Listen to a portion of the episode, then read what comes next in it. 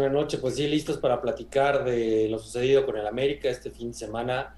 En general, esta semana que no ha sido nada buena, esperemos que ya cambien el chip para esos partidos que se vienen, que sea un mejor desempeño por parte del club. Y feliz por estar aquí con dos nuevos compañeros que, que ya los presentarás tú y pues, listos para hablar del más grande. Le duela quien le duela. Así es, efectivamente, y tenemos esta noche también dos invitados, nada más y nada menos que Luis Torres. ¿Cómo estás, Luis? Hola, muy buenas noches. Este, agradeciendo mucho la invitación y listo para hablar del mejor club de América. Así es, efectivamente, el mejor club de México y el continente entero. Vámonos con Eden López. ¿Cómo estás, Eden? Sí, ¿qué tal? Muy buenas noches. Aquí estamos listos para hablar de nuestros de nuestras poderosas Águilas del América y de lo que se viene para nuestro club. Así es, efectivamente. Y vamos empezando, mi estimado Bam eh, ¿Cómo viste el partido contra Toluca? Una alineación completamente nueva, un experimento que hizo Solari. ¿Cómo ves? Eh, ¿Le funcionó o no le funcionó?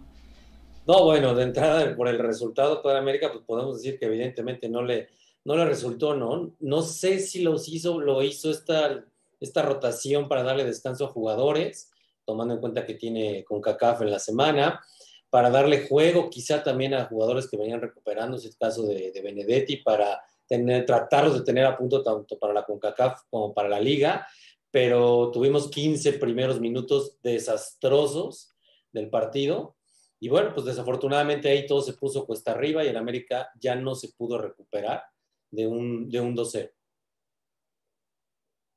Así es, efectivamente. Pues sí, eh, obviamente no le funcionó, mi estimado Luis porque nos ganaron el partido, nos comieron el mandado, nada más y nada menos. Pues fue más que nada, eh, yo siento que si iba a experimentar en un partido tenía que ser en este, o sea, realmente ya no iba a poder mejorar su lugar en la tabla y dentro de lo malo yo creo que estuvo bien que experimentara justo en este partido. Así es, efectivamente, pues ya estamos clasificados, ¿no? Ya nada más nos queda un partido para terminar ya el, torneo, se puede decir, ya comenzar la liguilla. Ya estamos clasificados, segundo lugar ya amarrado, boleto a liguilla también ya conseguido. Entonces, mi estimado Dan, eh, sí, efectivamente, nos, podemos decir que eh, teníamos que rotar jugadores, se vio un partido importante contra Portland y era necesario hacer eh, una rotación e inventarse este tipo de alineaciones. Exactamente, el, como ya comentó nuestro compañero, el partido para hacer ese tipo de cambios, esas rotaciones, ver los jugadores que venían saliendo de lesiones, era este precisamente. Eh, sí nos pasó por encima el primer tiempo el equipo Club Toluca, pero yo creo yo que tenemos un muy buen plantel para cerrar bien el torneo contra Pumas y entrar de lleno con toda la liga. Así es, efectivamente, partido importante que se viene para el próximo mm, domingo, perdón, sí, domingo. Este, vamos a, estar hablando más adelante un poquito sobre eso, pero mientras tanto, mi estimado Bam Bam, ok, no le funcionó a Solari y ya sabemos que este, eh, la alineación no fue eh, pues la adecuada, el invento que se hizo. Sin embargo, ¿cómo viste tú el desempeño de los jugadores en el terreno de juego? Vamos a empezar a hablar de, jugadores. Eh, ¿Qué te parece Emanuel Aguilera? Bueno, en el primer gol se vio lo lento de Emanuel Aguilera, ¿no? Yo creo que este, con la velocidad, con la estela de, velocidad que llevaba el jugador toluqueño, lo derribó. No tuvo absolutamente nada que hacer Emanuel Aguilera, ¿no? Ridículo se vio y eso es uno de los puntos que nos dice que ya no está para este tipo de encuentros. Se extrañó muchísimo a Cáceres. También sabemos que Bruno Valdés no es un tipo rápido, sin embargo, tiene una muy buena ubicación, es muy tiempista.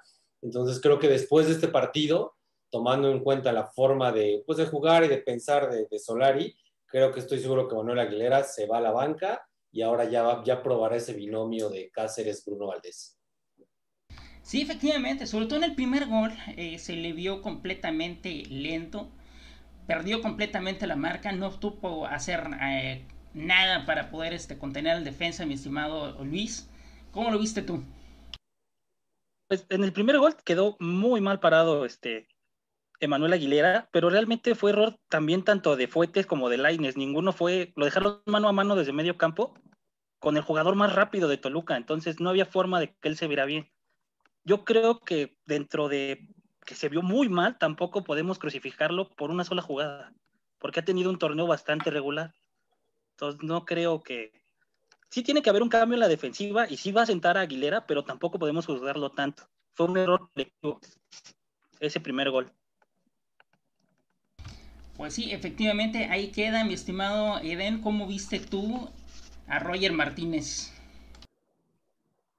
Roger Martínez, después de ser muy crucificado en la era Miguel Herrera, creo que yo creo yo que ha venido retomando su nivel. Eh, desde mi punto de vista, no creo que esté para los 90 minutos. Ha rendido más metiéndolo de recambio, pero sí poco a poco ha retomado su nivel. Se ve que tiene muy buen, muy buena compañía, muy buen compañerismo con Santiago Solari. Pues sí, efectivamente, mi estimado eh, ¿tú qué piensas de Roger Martínez? ¿Cómo andarán las cosas en el equipo, que es el jugador que más corrió y que más desquitó, ¿no? Después de tenernos acostumbrados a ser un jugador totalmente X, totalmente indiferente, un jugador apático, ¿sí?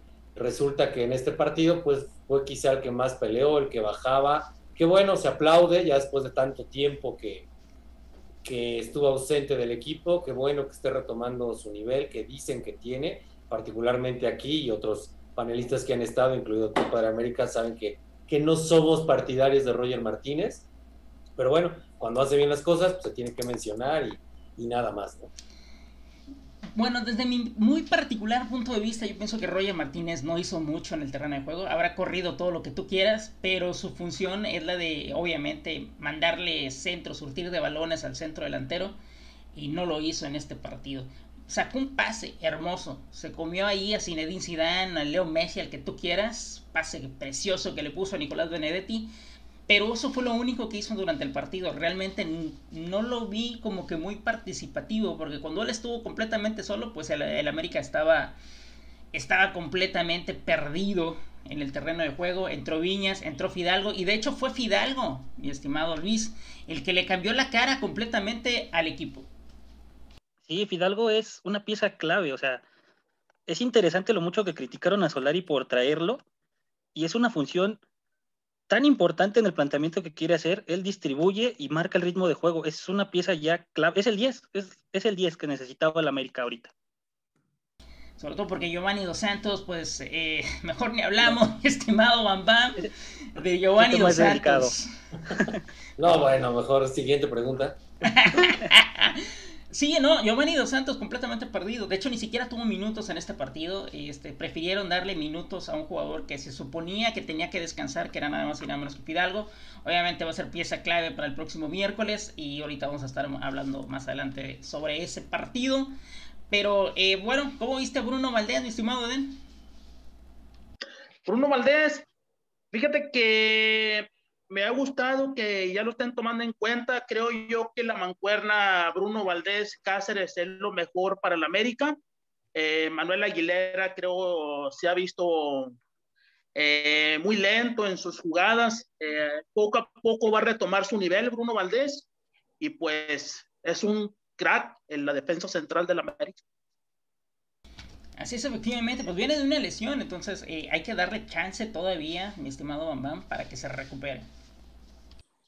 Sí, todavía hay que, hay que irlo llevando de, poco a poco. Afortunadamente vemos que ya es un club que ya no tiene tantas lesiones como en administraciones anteriores, entonces que lo están llevando de una manera distinta físicamente hablando. Entonces, creo que nada es cuestión de tiempo para que retome su nivel y coincido este, completamente con, con Antonio. La dupla tiene que ser Cáceres con, con Bruno Valdés. Manuel Aguilera, déjalo para la, CONCACAF y por favor ya no lo hagan cobrar penales porque qué mal los mete, ¿no? Su eficacia podrá ser muy, elevada, pero le pega horrendo a la bola. Emanuel Aguilera, de hecho, eh, cobró sí el, penal y entró de milagro, ¿eh? De milagro entró ese balón porque le rebota en la cadera al portero, le pasa entre el arco del, hombro este, y la cadera pero le, alcanza a tocar tantito ahí y, en una de esas el portero pues la, atrapa, ¿no? Le alcanza ese balón. Ya Manuel Aguilera ya dio todo lo que tenía que dar y esperemos que eh, Bruno Valdés pueda recuperar su ritmos, que pueda recuperar su calidad para que pueda aportar de cara a la liguilla, obviamente. Y bueno, seguimos entonces platicando de eh, Guillermo Ochoa, poco que hacer en los goles, mi estimado Bam Bam. Sí, no, no, yo creo que no tenía absolutamente, absolutamente nada que hacer, no le podemos reprochar absolutamente nada a Ochoa, así como ha habido partidos que nos salva a todos, bueno, pues hoy no se pudo, pero bueno, al final del día es un incondicional del club, un histórico, y bueno, creo que no hay nada, nada que reprocharle, ¿no? A Paco Memo. Así es, efectivamente. ¿Cómo lo viste tú, mi estimado Luis? No, Paco Memo, no hay mucho que reclamarle. Eh, la defensa no le ayudó en nada en este partido y hizo lo que pudo. O sea, Paco Memo es, es el capitán, es inamovible y nada que reclamarle. Perfecto. Bueno, pues eh, sí, nada que reclamarle. Sin embargo, a ver, mi estimado Den, tú cómo viste al ese jugador de cristal de los dos que tenemos, Nicolás Benedetti. Nicolás Benedetti. Eh, mucho ha sido criticado Nicolás Benedetti por, por muchos, ¿verdad? Pero creo yo que hizo ayer un partido regular. Eh, fue factor clave en el, en el gol que, el primer gol del América, ¿verdad? El primer gol y único gol que para que se pudiera marcar ese penal, que sin duda alguna sí fue una mano clara. Eh, poco a poco va a retomar su nivel. De hecho, el plan de Solari es que todos los jugadores puedan llegar a retomar su nivel y entren con todo de lleno a la liga. Sí, efectivamente. Hablando de penales, a ver, mi estimado Bomba, ¿recuerdas esa jugada del primer tiempo que le hicieron a Roger Martínez? ¿Era o no era penal? ¿El cabezazo? Claro. No, no era penal. ¡Hombre! No, no, no, no, no, no era penal para América. También tenemos que ser conscientes que no todos los contactos se pueden marcar como, como penales, ¿no? No, no, no lleva la intención el jugador del Toluca de, darle un cabezazo en la parte, en la parte de atrás a, Roger Martínez. Sabemos que en este tipo de jugadas suceden muchísimos accidentes. ¿Por qué? Porque el jugador en ocasiones cierra los ojos justamente porque sabe que ahí viene la bola o porque está algo enfrente de él. Entonces es, es simplemente reflejos, ¿no? Entonces le pega y listo. Creo que para mí no era penal. ¿Tú cuando viste Luis era o no era penal? Luis. Se le pasmó. Se pasmó. Por ahí, mi estimado eh, eh, eh Eden, perdón, Antonio, ¿era o no era penal? Comparto lo que, lo que dice nuestro compañero Bam Bam. No, era penal, no todos los contactos en el área tienen que ser penales, ¿verdad? Comparto lo mismo. Para mí no era penal. Ahora sí, Luis, eh, ¿era o no era penal? No, no era. No, hay que ser justos, no era penal. Nadie va con intención de pegar así. no era penal. Ok, eh, por ahí Felipe Ramos dijo en el Twitter, precisamente después de la jugada, que sí había argumentos para marcar penal yo desde que estábamos transmitiendo aquí en Red Social Deportiva el partido y desde el momento en que le vimos la repetición dije sí era penal, ¿por qué? Porque hay argumentos, coincido yo con este Felipe Ramos, que hay argumentos para hacerlo. Roger Martínez eh, detiene el balón o controla el balón con el pecho y mientras está haciendo eso, el jugador viene por atrás y le pega. Le dan la mera nuca.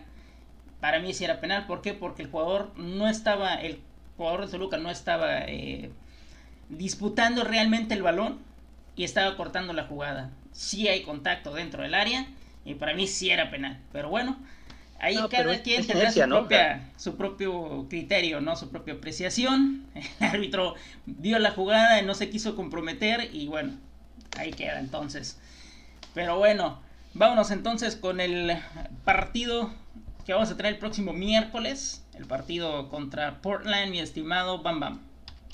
Creo que la ventaja que tiene el América es que evidentemente va a cerrar en el Azteca. Entonces, puede, eh, puede jugar con eso, ¿sí? Afortunadamente, eh, es una visita a Estados Unidos, que donde el América, no, hay, no, no, sé si va a haber público o no, y aún si lo haya, seguramente tendrá muchos aficionados. Es un equipo más formal que el Olimpia, no creo que vaya a ser, vayan a ser unos delincuentes asesinos como fueron los, los hondureños. Yo creo que este equipo sí se va a dedicar a jugar. Tiene otra ventaja que le va a América es que apenas la MLS va empezando, entonces todavía quizá el Portland no tiene ese ritmo de juego como ya lo debiese tener el América.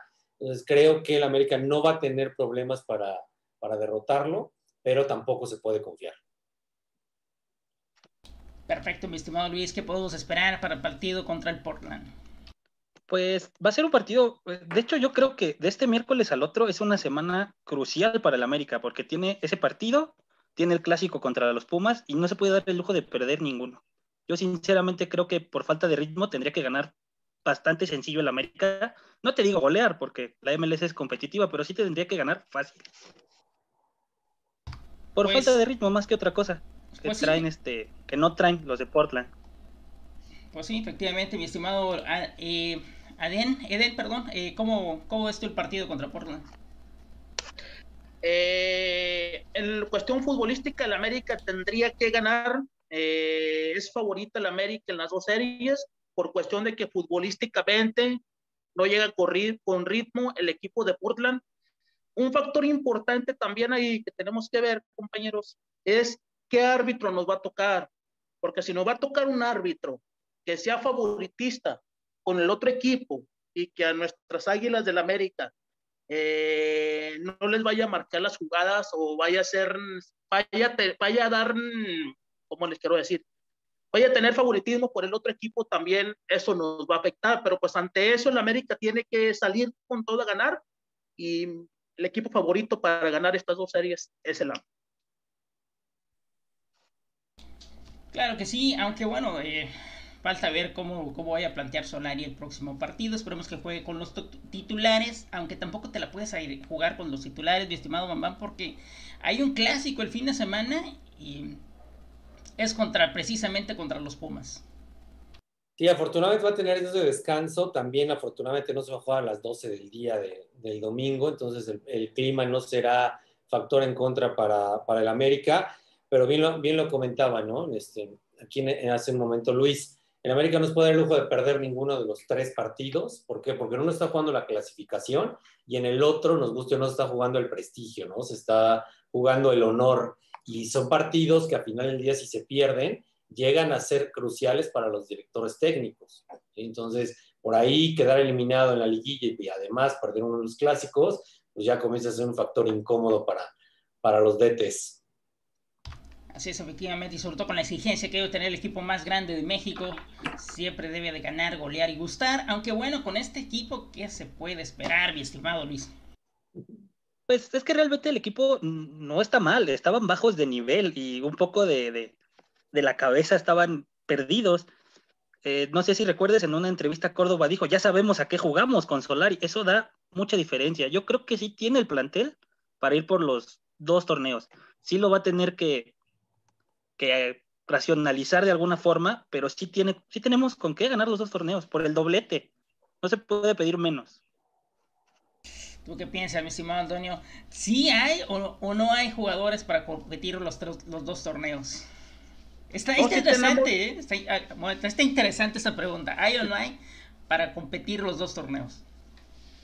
Muy interesante pregunta, pero desde mi humilde punto de vista, tenemos equipo, tenemos un muy buen equipo, muy amplio equipo para competir los dos torneos, para salir campeón de los dos torneos, y esa es la exigencia que tiene el América. Y sin duda alguna, el planteamiento de Solari eh, va a ser efectivo para poder luchar por los dos campeonatos.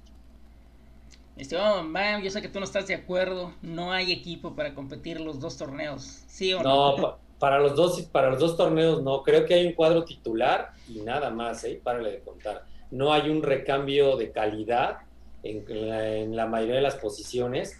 Mira, de entrada te voy a decir algo que yo le veo al América que adolece, evidentemente es de gol, No tenemos un centro delantero. Viñas, a Viñas ya tiene mucho tiempo que está desaparecido. Roger Martínez, bueno, pues ni qué decir.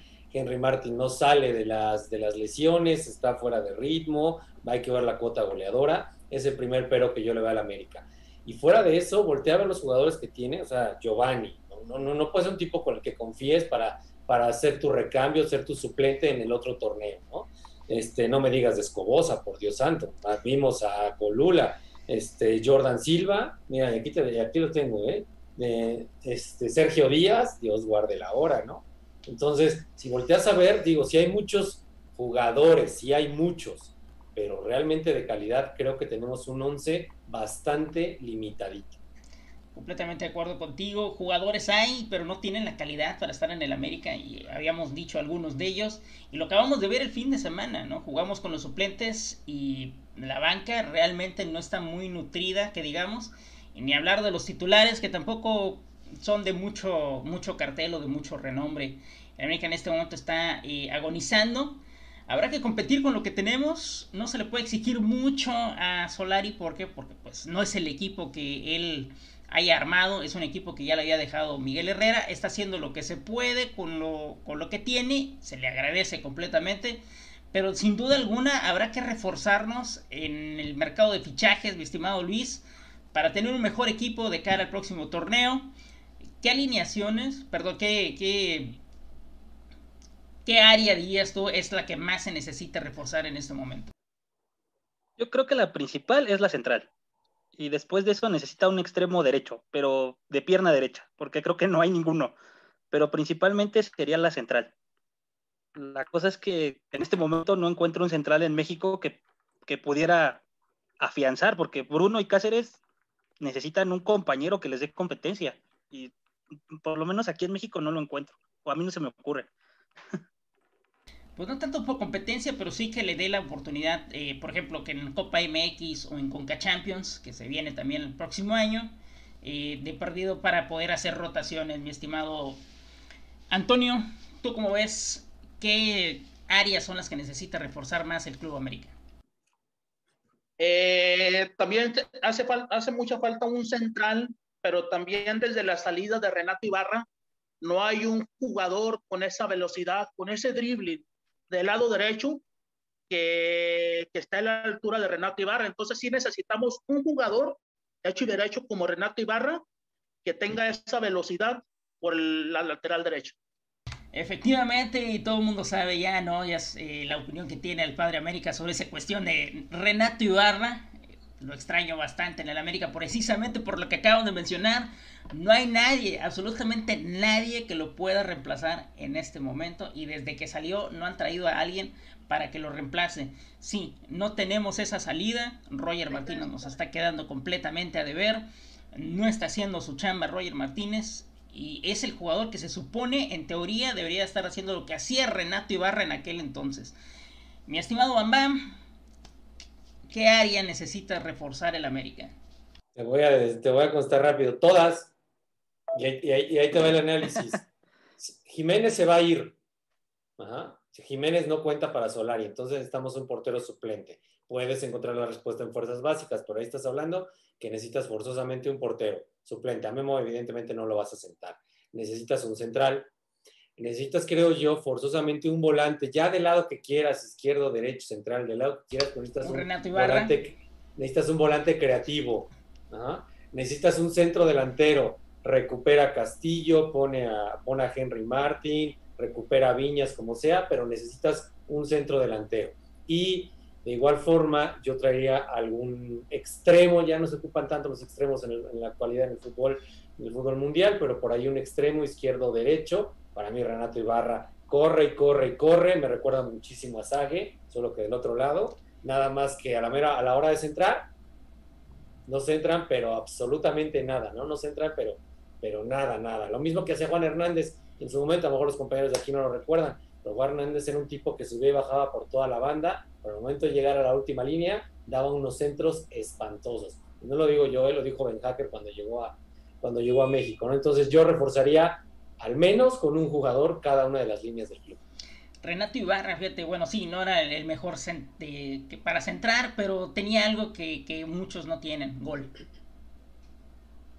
Eso, es lo que más me gustaba de Renato Ibarra. Si bien sacaba tres o cuatro centros malísimos y uno bueno, se aventaba unos buenos golazos el Renato Ibarra desde fuera del área, incluso eh, entraba al área y gol. Era, era un verdadero jugador este muchacho. Lástima que ya, ya no está en el Club América. Y algo que no, que no mencionaste, mi estimado Bam Bam, al momento de decir que tenía que reforzarse todo, es que Guillermo Ochoa no es eterno. Necesitamos también buscarle un reemplazo a Guillermo Ochoa porque eh, ya, si acaso, te va a durar uno o dos torneos nada más. Pero no hay problema, ¿eh? Ahí, tiene, ahí está Viconins en Mazatlán, unos cuantos dolarucos que le pongan en un par de años y lo tenemos en el América. ¿eh? Entonces, que de una vez se vayan preparando en Mazatlán para sortarlo y que vengan las declaraciones de yo en mi vida jugaré en el América y después están llorando cuando se van. Así es, efectivamente. Le va a pasar lo mismo que le pasó a, a Marchesín jugador que decía que no iba a llegar a la América y bueno, ahora eh, le llora el Marchesín para la América desde allá. nos, está apoyando y nos está echando porras, entonces eh, más jugadores de eso, mi estimado Bam Otro que necesitamos, sí, efectivamente, y consigo contigo, mi estimado Bam Bam, mm, yo preferiría que le dieran las gracias a Henry Martin, que le dieran las gracias también a Federico Viñas o le dieran un poquito préstamo, porque en sí, en el esquema de Solari, necesitamos a alguien tipo Cabañas o tipo Benítez, mi estimado Luis Torres.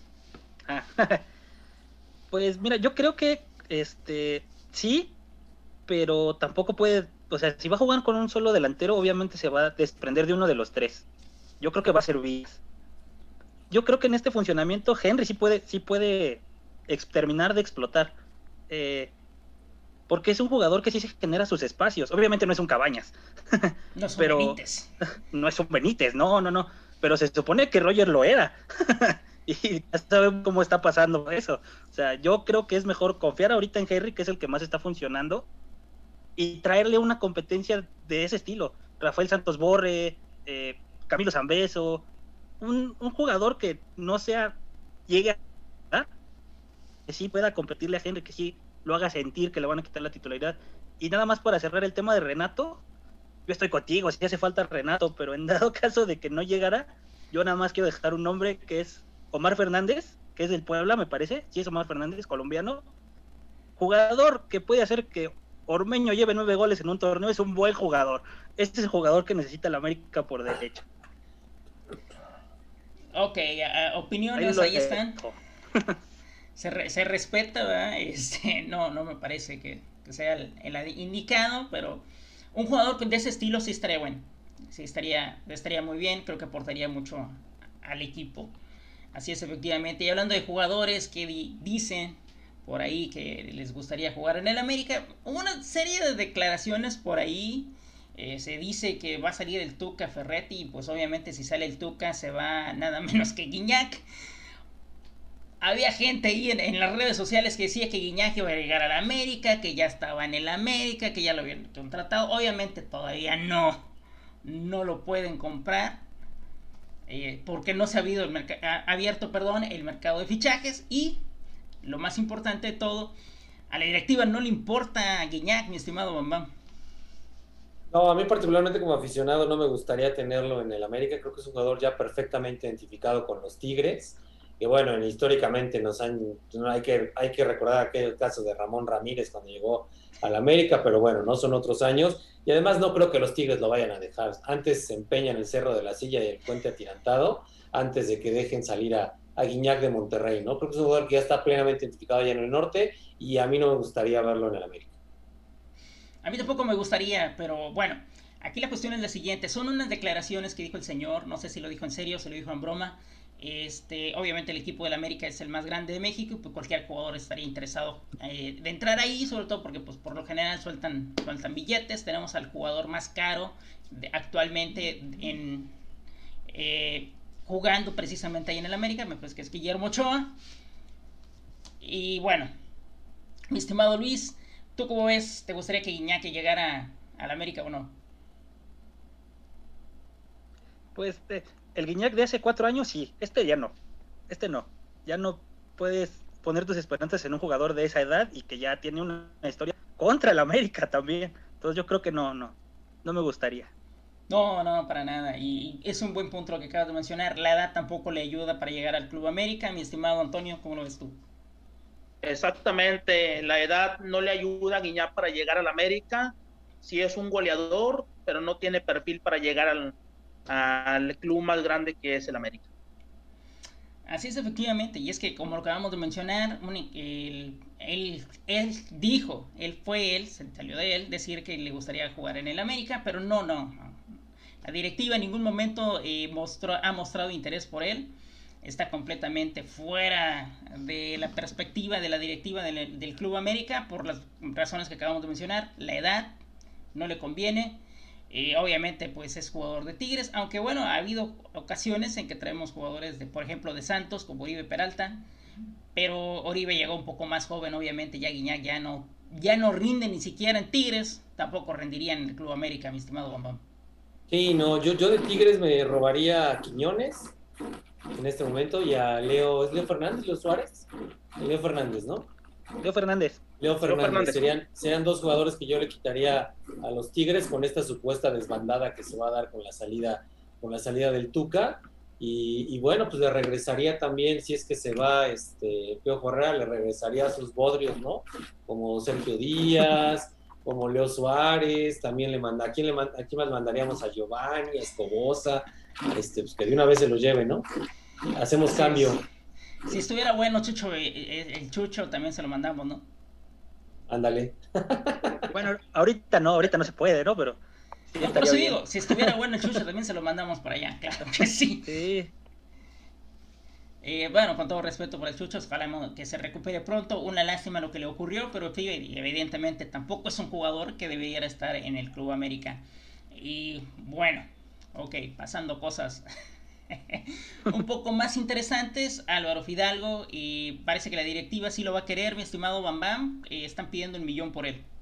Sí, que entre un millón y un millón y medio, ¿no? Un jugador bueno. Hace rato comentaba Luis que se ha convertido en un, en un jugador fundamental. Creo que le hace falta, o sea, juega bien, el chavo tiene, tiene buen desplazamiento, tiene buen regate, tiene muy buena técnica, pero le hace falta ese último pase, ¿no? Lo hemos comentado aquí en otros programas. Le hace falta ese último toque para dar la buena asistencia, le hace falta animarse a tirar a portería.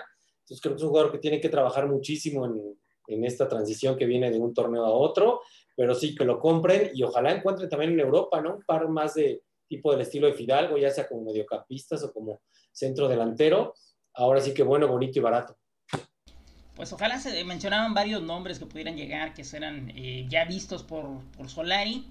Ojalá lleguen y puedan aportar al equipo. En este caso de Álvaro Fidalgo, eh, no, se escuchaba que había que ya según ya lo habían comprado no señores no lo han comprado no lo pueden comprar sigue préstamo y no lo pueden hacer porque se eh, se encuentra en este momento pues cerrado el mercado de fichajes ya obviamente cuando termine la temporada y cuando se abra ya el mercado pues obviamente ya la directiva podrá comprarlo si es que les interesa comprarlo la directiva en este momento no no se ha eh, pronunciado de si eh, lo va a comprar o no lo va a comprar. Se habla de que hubo algunas negociaciones y que se puso el precio en la mesa de un millón. Mi estimado Luis, ¿te gustaría que se quedara algo de Fidalgo? Sí, obviamente sí. Yo creo que este, obviamente sí le falta, le falta mucha confianza y como dice este nuestro compañero, le hace falta dar ese último pase. Si logra hacer bien ese último pase, yo creo que va a ser el mejor jugador en, ese, en asistencias en la Liga Mexicana, porque la calidad la tiene y la ventaja es que se le puede enseñar. Solari lo conoce, esa es la ventaja. Entonces yo, a mí sí me gustaría que se quede, que traiga el 10, que ya está muy manchado, ¿no? Desde que se fue el Cuau, muy manchado ese 10. Demasiado devaluado el número 10, sí, efectivamente, ya cualquiera lo, usa. bueno, bueno, ok, perfecto, muy bien, eh, mi estimado Antonio, ¿cómo ves tú a Álvaro Fidalgo? ¿Tiene futuro? tiene futuro el muchacho, todo es cuestión de que él se atreva a mejorar el último pase, es donde está fallando, creo yo que tiene mucho futuro. En lo personal, sí me gustaría que hicieran válida la compra de este muchacho y que poco a poco lo vayan llevando. Y si él, si él quiere, se puede convertir en un excelente futbolista en su, en su área. Así es, efectivamente. Creo que en este momento el único que le podría hacer competencias es eh, Nicolás Benedetti, pero pues obviamente está completamente fuera de ritmo. Nicolás Benedetti, ok, lleva casi un año ya, oye, se aventó casi un año, ¿no? Ya fuera de las, de las canchas, pues eso obviamente que después de tanto tiempo sin estar jugando, pues obviamente no va a tener el ritmo ni va a tener la misma calidad que tenía antes de. Se le vieron muy buenas cosas antes de la lesión, pero pues obviamente no trae en este momento el mismo ritmo que traía antes de la, de la mencionada lesión. Ojalá se pueda recuperar porque pues se viene la liguilla y es el único que le puede dar competencia a Álvaro Fidalgo. Se esperan muchas cosas de él. Ojalá ya explote porque tenemos esperando como 3 o 4 años y no ha, no, mostrado absolutamente nada, mi estimado Luis. Lo que pasó con Benedetti fue la lesión. Yo creo que lo mejor para él sería salir a otro equipo prestado, porque necesita volver a agarrar confianza y minutos y me parece de momento que Fidalgo no lo va a dejar. Pero es un gran jugador. Sería un error venderlo. Ese sí sería un error. Vamos a hacer otro Chaco Jiménez y vendemos a Benedetti. Entonces, yo creo que es un buen jugador. Sé que no estás de acuerdo, mi estimado Bambam, porque se le ha pasado de lesión en lesión desde que llegó a la América. Sí, para mí hay dos jugadores que, pues que ya con el tiempo la verdad es que ya me cansaron y, y, son jugadores que me gustan mucho cómo juegan, que les tuve muchísima paciencia y muchísima confianza, como lo fue Benedetti y este, como lo es Viñas, pero, pero algo está pasando, ¿no? En este momento con ellos, sabemos lo de Viñas que puede ser quizá extra cancha, alguna estación personal con, con Solari, pero creo que ya es tiempo de que los dos salgan a préstamo. Yo como directivo de la América no los vendería, les daría juego en otro equipo, serían a préstamo quizás seis meses o, o un año sin opción a compra y que se vayan a foguear y que regresen ya en mejor nivel, ya en mejor ritmo, ya picados en el orgullo de que, se, de que salgan de la América y que vayan a probar la, este, el inframundo en otros equipos de la Liga MX para que ya después regresen a, este, al club y vean la diferencia que es de jugar en el más grande a jugar en, el resto. Equipitos. En equipitos, es correcto. Perfecto, bueno, pues ya para terminar, señores, señores, hay que hablar ¿no? del clásico que se les viene contra Pumas efectivamente va a estar bueno ese partido, mi estimado Antonio. No, hombre, todos los clásicos contra Pumas son grandes juegos, se dan grandes agarrones tanto en Seúl como en el Azteca, pero yo creo yo que este clásico tiene un, eh, un va a tener un sabor muy importante, ¿verdad que sí? Eh, creo yo que Solari ya no se va a permitir jugar tan horripilante como lo jugó el domingo. Creo que va a salir con un equipo titular a dar con todo y cerrar bien el torneo. Por ahí nos pueden agarrar cansados, mi estimado Luis, porque pues el partido del miércoles y luego todavía rematar el fin de semana. Híjole, me, van a odiar por lo que voy a decir, pero yo estoy preocupado. Yo, siento que va a ser un partido muy intenso, pero aburridón precisamente porque pues los Pumas no caminan y el América va a llegar cansado. Yo creo que sí va a aventar a los titulares. Ojalá me equivoque, sinceramente. Fíjate que los equipos Pero yo creo que va a estar aburrido en este clásico. Los, equipos que no caminan siempre se levantan con el América, mi estimado Agarran su segundo aire y le juegan como si fuera la final. Sí, es correcto, ¿no? Siempre, siempre los equipos este, hacen, su, hacen su agosto, hacen su mejor esfuerzo cuando van a jugar contra el América y este caso no va a ser la excepción con Pumas Pumas tiene ligerísimas, pero ligerísimas opciones quizá de clasificar al repechaje. Ya es muy complicado porque depende de otros resultados. Tiene que ganarle al América y esperar que evidentemente que Mazatlán no haga, no haga absolutamente nada. Entonces, este, bueno, quizá por ahí se va a pelear sus últimas cartas que le quedan. Y el América yo creo que el miércoles va a apostar a un cuadro alternativo y apostar por los jugadores titulares el, domingo y el miércoles, porque no se puede dar el lujo Solari de perder este clásico. Es eh, sin duda, claro que sí, efectivamente, no se puede dar el lujo de perder este partido. Y ninguno, de hecho, eh, de los clásicos no se puede dar el lujo de perder. Obviamente, bueno, va a ser un partidazo espectacular. Obviamente, mm, sí, el América llega en, segundo lugar. Eh, los Pumas llegan como víctima, pero los clásicos se cuecen aparte. Obviamente todos los equipos le juegan a morir al América, pero más cuando estamos hablando de, un clásico como el Pumas o como clásico contra Cruz Azul. Estimado Luis, ¿tú cuál prefieres, el Pumas o el Cruz Azul? No, el Pumas, el Pumas, definitivamente. Hay como más pasión que contra los del Cruz Azul. Finales épicas que, te, que han tenido eh, en los últimos años el América y el Cruz Azul. Mi estimado Antonio, Pumas o Cruz Azul. Yo me voy más por Cruz Azul. Creo yo que el juego, el clásico joven, eh, tiene, un eh, tiene más emoción y están dando grandes juegos entre América y Cruz Azul. América Cruz Azul. Ese Toño es de los míos, mi estimado mamá. Pumas no, ya, Cruz Azul. ya mi respuesta para América Pumas. Para mí Cruz Azul hace mucho que dejó de ser rival para el América. Por ahí le podrá ganar quizá en el torneo, en el torneo regular, pero en las finales ya lo vimos. Eh, Cruz Azul, mientras no sea campeón, mientras no se quite esa losa de más de 23, 25 años que tiene sin ser campeón, este, la verdad para mí no representa, ya no representa un, rival importante. Mil veces prefiero a Pumas. Y es más, ¿eh? yo prefiero primero a Pumas antes que a Guadalajara. Perfecto. Bueno, este, yo siendo del norte, pues ya saben mi opinión. El Pumas o el Cruz Azul realmente no me interesa porque no hay mucha afición aquí.